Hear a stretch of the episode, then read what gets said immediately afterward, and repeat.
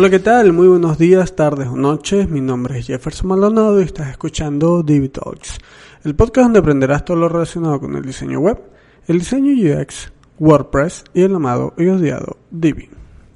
Este es el episodio número 12 de Divi Talks, donde hablaremos sobre por qué siempre quieren pagarnos centavos por nuestro trabajo como emprendedores. Básicamente les contaré una anécdota personal sobre un par de situaciones eh, que me pasaron hace muy poco tiempo, donde un par de personajes quisieron desvalorizar bastante mi trabajo y hacer que les ayudara con un par de sitios web a precios completamente irrealistas para mí en la actualidad. Será una anécdota, un, algo muy personal precisamente como diseñador y como eh, freelancer o como emprendedor eh, WordPress, donde seguramente ustedes se van a sentir identificados en algunos casos y eso va a ayudar bastante a que ustedes eh, pues tengan esta experiencia como referencia para sus futuros sus futuras situaciones con algunos de los clientes. Así que bueno, sin más que hablar, vamos a comenzar con el episodio de esta semana.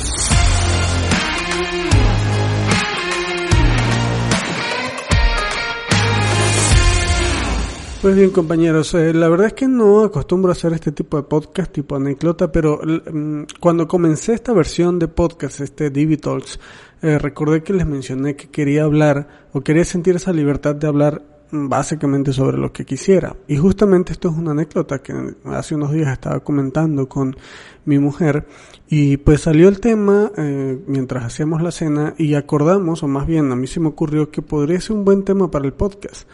La razón es que estoy completamente seguro que muchos de ustedes que están allí del otro lado del micrófono escuchándome, que se dedican a esto del, diseño web, que están intentando emprender un negocio, están intentando hacer algo con ese conocimiento que están adquiriendo sobre diseño web y demás, estoy completamente seguro que también les ha pasado o les pasará en algún momento algo similar a lo que a mí me sucedió. Esto es un par de historias eh, bastante curiosas, no, no relacionadas entre sí, pero que iban al mismo fin. Eh, el fin es básicamente que me querían pagar, pues nada, por un sitio web. Eh, para explicar antes esto voy a hacerles un poco el contexto de mi situación actual con respecto a mi emprendimiento. Eh, muchos de ustedes saben, los que comenzaron a escuchar Divi Talks desde su primer episodio, les comenté que anduve haciendo estos últimos, eh, estos últimos dos años en que fui desarrollando y todo eso. Y pues bueno, eh, en términos generales es que mi marca, mi estudio, Maldonado Z UX Studio, pues evolucionó. Antes era mi marca personal, yo me dedicaba como freelancer único a desarrollar eh, y diseñar sitios web basados en experiencia de usuario. Pero a partir del finales del año pasado pues tuvimos cierto crecimiento porque pues el volumen de trabajo creció bastante y decidimos transformar la marca personal en una marca de empresa corporativa como tal. Y de ahí donde nació el estudio. Uh, eso también conllevó con que eh, invité a un par de personas a que me ayudaran a eh, trabajar en el estudio, en este caso un desarrollador y un diseñador con los cuales actualmente estoy pues desarrollando proyectos precisamente, ¿no? Entonces, ¿qué sucedió? Que eh, a través del tiempo hemos acumulado cierta cantidad de experiencia y de habilidad específica con respecto a un tipo de diseño web eh, y pues esa experiencia la hemos capitalizado en presupuestos o proyectos que tienen eh, o manejan presupuestos de cierto nivel, ¿de acuerdo? No son los presupuestos más grandes que hay en el mercado ni nada parecido, pero tampoco son los presupuestos más bajos que hay en el mercado.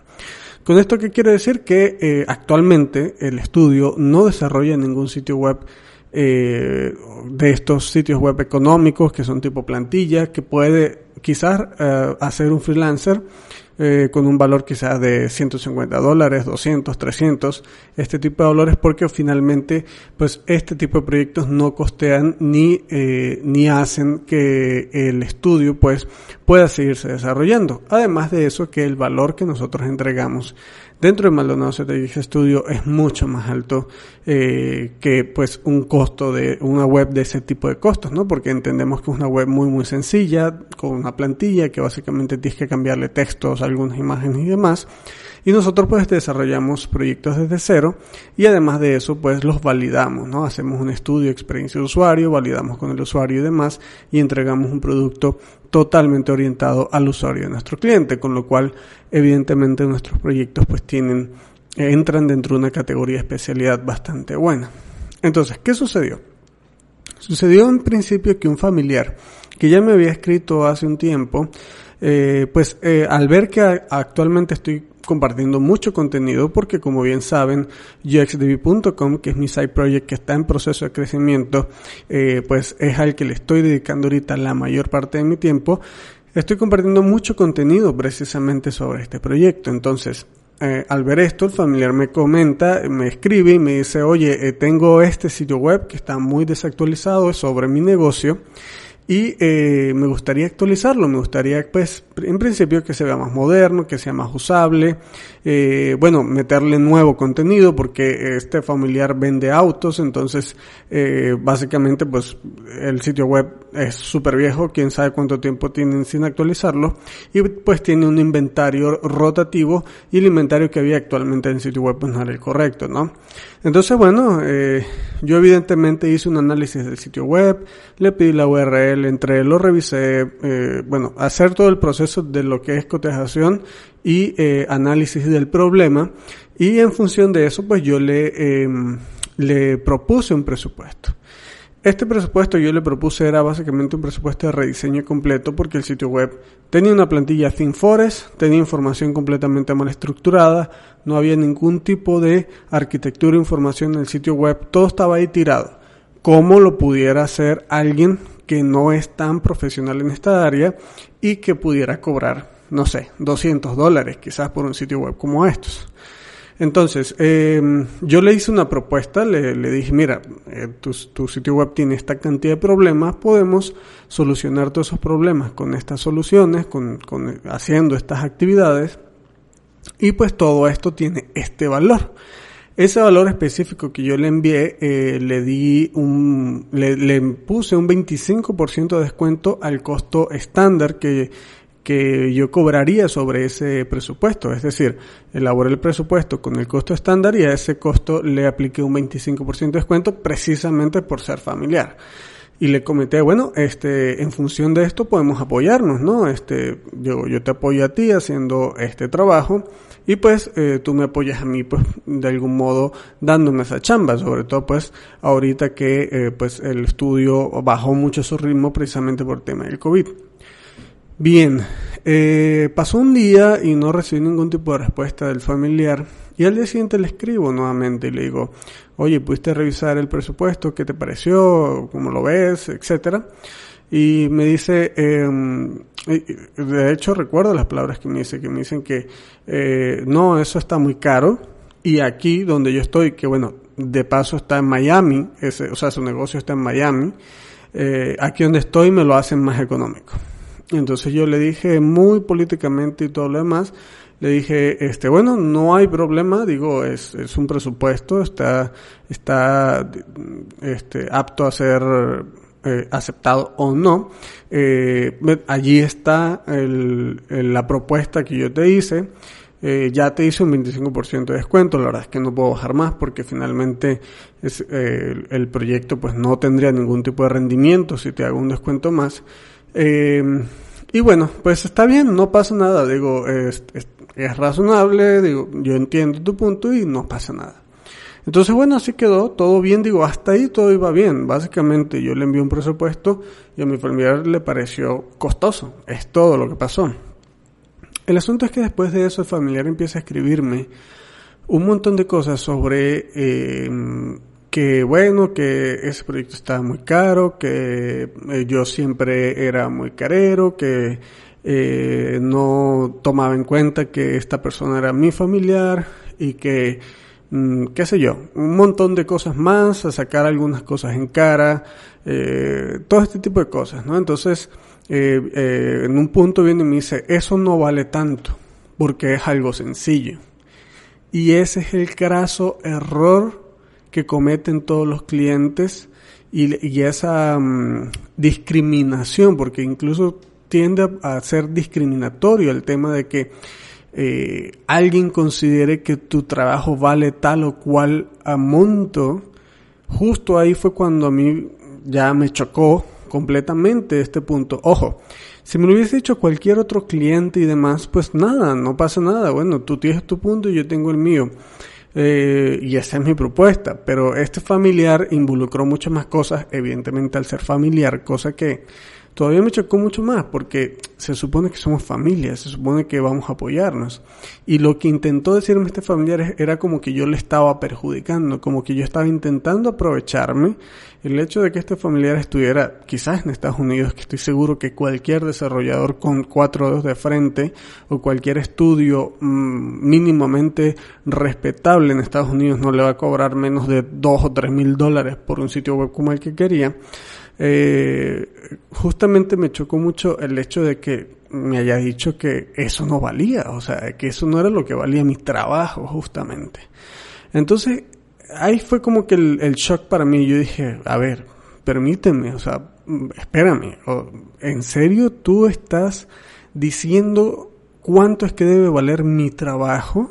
¿En serio tú estás juzgando qué es lo que debe valer un sitio web, un desarrollo web, un proyecto o lo que fuese que, eh, pues eso, ¿no? Que, que, se vaya a desarrollar y tú le vas a poner el precio final. Hubiese sido más fácil que tú me hubieses dicho, ¿sabes qué? Tengo, qué sé yo, 300 dólares para hacer esto. ¿Qué puedes hacer con 300 dólares? Y ahí yo te hubiese dicho, bueno, con 300 dólares la verdad es que, de hecho, le hubiese dicho que no se hubiese podido hacer nada prácticamente porque no, la verdad es que no, no trabajaría un proyecto de ese costo, ¿no? Em, pero el asunto es que al final eh, se metió con un tema que es delicado y es la percepción del valor del trabajo que tú tienes. Y aquí viene la primera, la, primera moraleja o el primer resumen o conclusión de todo esto. Independientemente de que sea alguien, tu familiar, tu papá, tío, mamá, lo que sea, y tú ya tengas establecido una política y un rango del valor de tu trabajo, de lo que valen tus horas, porque al final es horas que tú le dedicas a cualquier tipo de proyecto, que pudieras dedicárselas a cualquier otra cosa que te haga feliz, tal cual como tu trabajo, pero por ejemplo, qué sé yo, jugar videojuegos, salir a pasear un perro, ver Netflix, eh, etcétera, ¿no? Cualquier cosa que tú quieras pero que alguien te diga, no, tu trabajo no vale tanto, resulta que vale mucho menos, porque resulta que a mí me, me cobrarían eso aquí. Entonces, ese es el, como que tú no tienes que permitir que un cliente em, o un posible cliente, un lead, vaya a decidir cuánto es que vale tu trabajo. Yo sé que para muchos de ustedes que me están escuchando quizás es un poco difícil por el hecho de que probablemente muchos están comenzando y dicen, bueno, ¿sabes qué? Este, bueno, eso es lo que me paga el cliente, no pasa nada. Eh, vamos a hacerlo por ese precio, estoy arrancando, estoy aprendiendo. Ahí pudiera jugarse un poco con estas condiciones y en función de eso tú decidir si quieres hacer un proyecto con un valor que el cliente determine y no tú. Pero en mi caso particular, que ya ya tengo seis años dedicándome a esto, tengo una marca establecida y además de eso, y mucho más importante, ya tengo clientes que me pagan exactamente lo que yo presupuesto por proyectos, jamás en la vida yo pensaría permitirme que alguien diga que mi trabajo vale menos y aceptar hacer una actividad o un proyecto por alguien que determina el valor de mi trabajo, no yo que soy el que verdaderamente debe determinar el valor de mi trabajo. Entonces, como, eh, la moraleja es, no permitas que nunca, nunca, nunca nadie le, eh, le eh, determine el valor de tu trabajo. Eso lo debes determinar únicamente tú. Y lo debes valorizar solo y únicamente tú. Esto tiene mucho que ver con este poco de freelancers y compañías que empiezan a hacer webs desde 150 dólares, desde 100 dólares. Escuché o vi por ahí un comentario en Facebook que en Perú cobran hasta, creo que me parece que eran 250 soles, que son mucho menos de 100 dólares por un sitio web. Y yo entiendo que muchas veces el mercado es complicado y que hay mucha competencia y demás. Pero ¿cómo realmente tú le das valor a tu trabajo?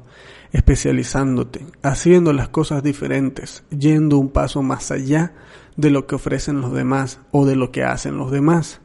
De esa manera vas a dejar de ser del montón y entonces vas a poder darle un valor apropiado a tu trabajo. Y justamente eso es lo que llevo yo años haciendo, justo ahora con mi estudio. Y pues evidentemente para mí es totalmente inaceptable que alguien diga que mi trabajo vale menos.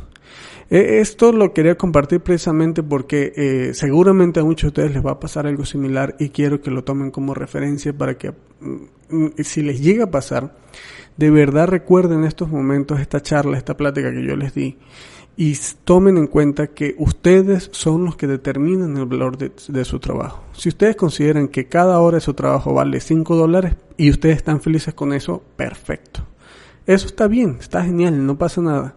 Pero si ustedes consideran que cada hora de trabajo de ustedes vale 50 dólares, que es bastante mucho más, es 10 veces más, eso también está perfecto.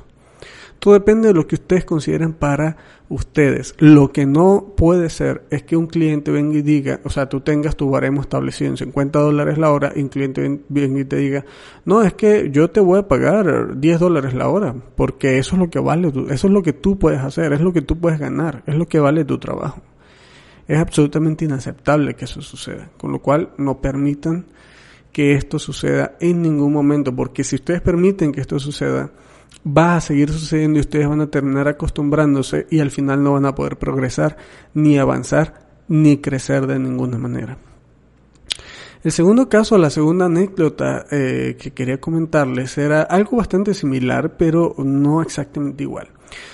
Eh, seguramente muchos de ustedes eh, que me escuchan, que son freelancers o, diseñadores web, se han encontrado con alguien que les escribe, ya sea desde Estados Unidos o desde España o, Europa en general, eh, donde les dice, tú sabes diseñar con esta herramienta, estás especializado en esta herramienta, estoy viendo tu proyecto, tu catálogo, tu eh, portafolio y demás, me gusta, eh, te hacen como una especie de preguntas, tú le dices sí, sí puedo, hago sitios web con esto, con esto, con esto y demás, ¿no? Entonces esta persona viene y te dice, bueno, ¿sabes qué? Eh, yo tengo una agencia acá, donde sea que, que esté esa persona, Europa, Estados Unidos o lo que sea, y me gustaría subcontratarte para darte proyectos. Generalmente tenemos mucho volumen de solicitudes y bueno, pues me gustaría que tú me ayudes a desarrollar estos proyectos. Entonces tú le dices, bueno, sí va, está bien, vamos a ver qué proyectos son y demás. Bien. Este caso fue justamente en el que me encontré hace unos días, quizás unas semanas, donde una persona me escribe por Facebook y me pregunta todas estas cuestiones. Entonces me insiste demasiado porque vio varios de mis eh, diseños y les gustó mucho y además vio que yo estoy especializado en Divi y pues eh, justamente quería desarrollar sitios en Divi particularmente por el tema de que sus clientes querían que se desarrollaran los sitios web en esta plataforma. Y em, me escribió y me dijo, vamos a tener una llamada. Y yo, vale, perfecto, vamos a tener la llamada. Bien. Una, vez que agendamos la llamada y tenemos la llamada, empezamos a platicar esta persona me empieza a decir, este, eh, pues eso, ¿no? Eh, los eh, tipos de proyectos que necesitaba, cómo, cómo querían que se desarrollara el proyecto y demás, y quería ver cómo yo podía ayudarlo. Entonces, bien, yo vengo y le digo, mira, yo actualmente ya no soy como que un freelancer únicamente, yo, o sea, yo tengo un equipo de trabajo con lo cual yo reparto las actividades con ese equipo de trabajo y ese equipo de trabajo me ayuda a desarrollar los proyectos. Además, eh, eh, bueno, eso es porque tenemos un estudio, es decir, nosotros, pues yo no soy freelancer únicamente, eh, desarrollamos proyectos en equipo y estos proyectos pues deben tener ciertas características, ¿no? Le expliqué todo esto sobre la especialización sobre experiencia usuario que tenemos, cuál es nuestro proceso de trabajo, cómo lo hacemos nosotros, qué metodología usamos y cuál es el objetivo o los productos finales que nosotros sacamos y entregamos a nuestros clientes. Entonces esta persona con, con, su cara muy lavada y todo lo demás viene y me dice, a ver, yo analicé dos, tres de tus sitios web con esta herramienta, la verdad es que ni siquiera recuerdo la herramienta, pero es una de estas herramientas que tú metes el enlace del sitio web y te genera como un informe acerca de diferentes puntos, por ejemplo, qué sé yo, usabilidad, diseño, velocidad, etcétera, etcétera, ¿no? Entonces viene y me dice, yo analicé estas tres herramientas, mira, y tú, eh, estas tres webs con esta herramienta, mira, y esta que es tu web de tu maldonadozeta.com, que es la web de tu estudio, me dio 57, y esta me dio 67, y esta me dio 65. Nosotros trabajamos solo con gente que tiene webs con puntajes arriba de 63. Entonces, eh, tus webs pueden ser muy usables o no, eh, pero lo cierto es que no tienen ni siquiera cerca el puntaje más alto o el mejor puntaje que pueda tener un sitio web. Todas las webs que nosotros entregamos tienen arriba de 80 de puntaje y demás y demás y demás. Y ese es nuestro baremo de medición para el valor de las webs. Entonces, dime tú una web que tengas que supere este puntaje para yo ver si verdaderamente una web tuya tiene el valor que tú me dices que, que vale, lo que cobras por una web. Entonces, eh, yo me quedé totalmente cuadrado, o sea, me, me, me, yo empiezo a ver la información, veo los, los, las capturas de pantalla que esta persona me, me pasa, entro a la web esta que, que usa esta persona para, eh, para medir los sitios web y demás, veo que es una web super X de lo más tonta del mundo que simplemente eh, valora los sitios web en base a una serie de parámetros, pero parámetros absolutamente computarizados, o sea, nada que sea realista o que o que tenga una, un criterio apropiado acerca de lo que debe hacer o no un sitio web, de cómo debe lucir, de cuánto de cuánto debe cargar o etcétera, desde la perspectiva del usuario, que es justamente lo que nosotros hacemos. O sea, al final nosotros lo que hacemos es diseñar sitios web que sean completamente usables por el usuario, ¿de acuerdo? O sea, que, y que estén orientados precisamente a su usuario, ¿no? Entonces eh, viene y me dice, empieza como a cuestionarme y a decirme que, que cómo puedo yo decir que cobro tal o cual monto, eh, si mis webs no tienen tal o cual característica y, y que le, parecía increíble que webs con tal bajo, tan bajo puntaje pues valieran tanto. Que las webs que él hace y que él entrega pues son mucho mejores, ¿no? Entonces eh, yo entro a su sitio web, veo su portafolio y veo que el portafolio es absolutamente una vaina ridícula. O sea, al final son, parecen, o sea, a pesar de que eran webs hechas con Divi, parecían webs que fueran como plantillas de estas súper baratas de, de que puedes conseguir en, cualquier lugar o estas plantillas gratuitas que vienen con WordPress o inclusive como las plantillas antiguas de, de Elegant Themes que saben que prácticamente las sacaron del ruedo porque ahorita el, bueno es Divi. Entonces, eh, obviamente en cuanto a diseño y todo lo demás no tenían pero ningún tipo de percepción de diseño correcta. Y yo le digo, oye, pero es que ¿cómo se te ocurre a ti eh, determinar el valor de un sitio web en función de lo que te diga una máquina, en función de lo que te diga un algoritmo, o sea, una, una cuestión que ni siquiera tiene un punto de, de, de mm, eh, pues eso, ¿no? Como de juzgar o de determinar eh, cuál es el valor real de un sitio web. Entonces dice, no, porque este, esta página es muy buena y da estos valores y esto es lo que mide y esto tal y pascual. Y entonces yo le dije, mira, ese es el valor de los sitios web que nosotros hacemos, esos son el tipo de sitios web que nosotros realizamos y no realizamos nada diferente. Si a ti te gusta, eh, si te gustaría participar en algún momento en un proyecto con nosotros, pues con gusto estaremos abiertos a ver, eh, pues eso, ¿no? Presupuestos y demás del proyecto. Si tú eh, consideras que nuestras webs no son webs buenas porque tu algoritmo y tu programa o URL dice que no son buenas, esa es tu percepción, esa es tu forma de medir las cosas, que no significa que sea una forma correcta, ni aceptable y ni siquiera razonable, ¿no? Entonces yo eh, digo, con todo respeto, digo, si quieres algún, algún momento colaborar, pues bueno, pero esas son las condiciones que nosotros ponemos. Nosotros no eh, metemos URLs en una, en una página para ver si esa página dice que nuestra web es buena o no. Nosotros hacemos estudios con el usuario final presentamos prototipos, hacemos que ese usuario navegue en esos prototipos y validamos en función de las reacciones del usuario y de estadística e investigación que nosotros realizamos con ese usuario. Y a la vista está que una vez que lanzamos los sitios web, los clientes eh, comienzan a tener resultados inmediatos porque el nivel de navegabilidad son muy buenos y al final las eh, metodologías que aplicamos para hacer diseño en experiencia de usuario, aunque sea con WordPress y con Divi, pues producen generalmente muy, muy buenos resultados. Entonces, bueno, eh, pues allí quedó la cosa, yo me despedí muy políticamente, el señor me envió como que un, un par de screenshots eh, adicionales de un par de webs mías, yo intenté ignorarlo y, y ya, ahí quedó básicamente.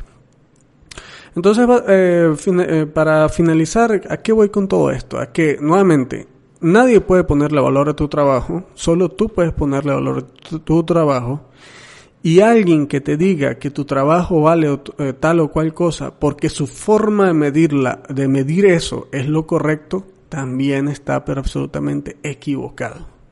Al final, tú tienes que garantizar, y este es como el comentario final o la moraleja final, tienes que garantizar que tu trabajo esté completamente validado.